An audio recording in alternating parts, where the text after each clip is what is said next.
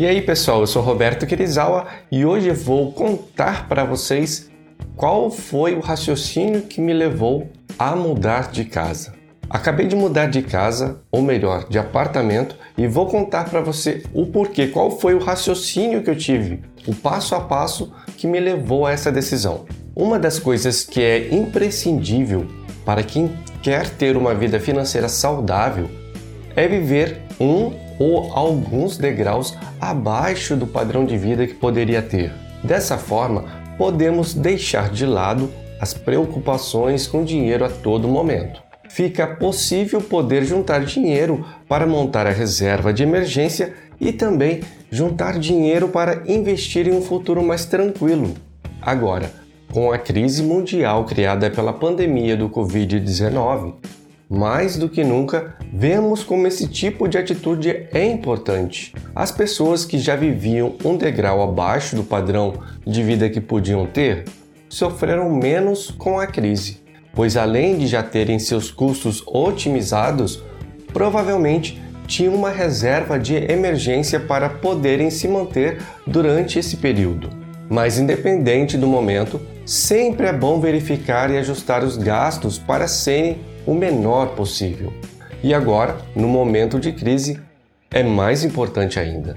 É no momento de crise que tanto as empresas como as pessoas se reinventam, fazem o que é preciso para ajustar as finanças e aumentar a renda. E são justamente as empresas e as pessoas que conseguirem fazer estes ajustes com maior eficácia que conseguirão, após a crise, aproveitar para surfar um bom momento e garantir a sua prosperidade. É pensando nisso e por outros motivos que já vou comentar com você que resolvi mudar de casa. Então vamos aos pontos mais importantes da minha mudança de casa.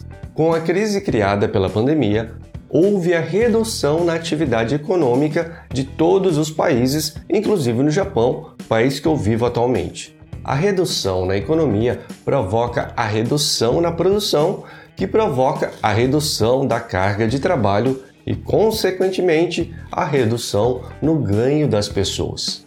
Aí vem a pergunta: Mas Kirizawa, você mesmo falou no começo que era para sempre viver um degrau abaixo e quem vivia assim não estaria sofrendo tanto durante a crise.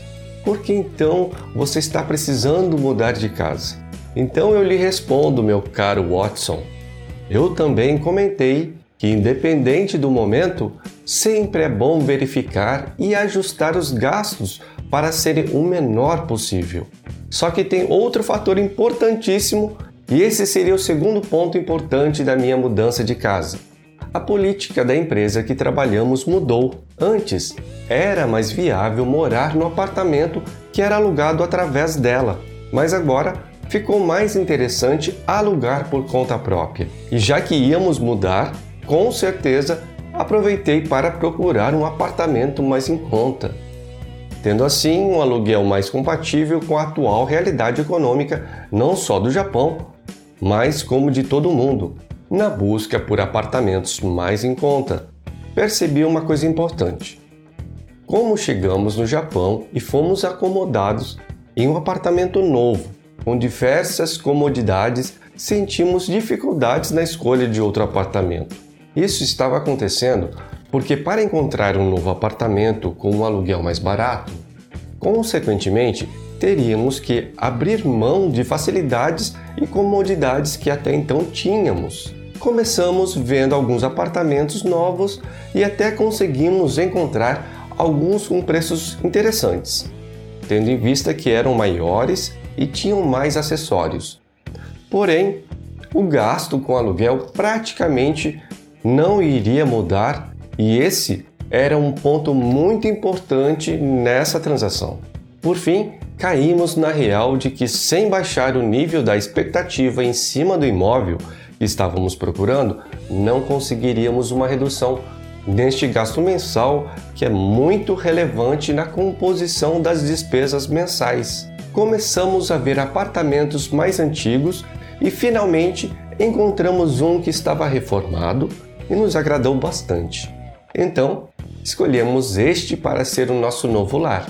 Comparando com o anterior, que era novo, este possui praticamente 50 anos desde que foi construído.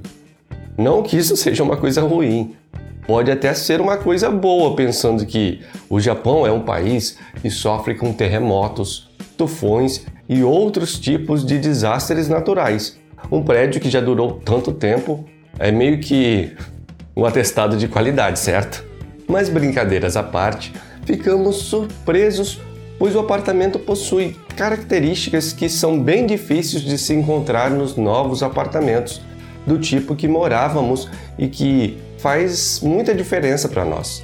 Ele é bem iluminado, todos os cômodos ficam bem claros durante o dia inteiro. Isso dá a sensação de casa mais alegre, além de gerar uma boa economia em energia elétrica. É um apartamento relativamente grande comparado com o padrão do nosso antigo apartamento. Antigamente, o lugar que eu trabalhava e gravava era na sala, o que me deixava com uma sensação de sempre estar trabalhando mesmo em momentos de descanso. Hoje, então, consegui ter um cômodo apenas para ser o escritório estúdio.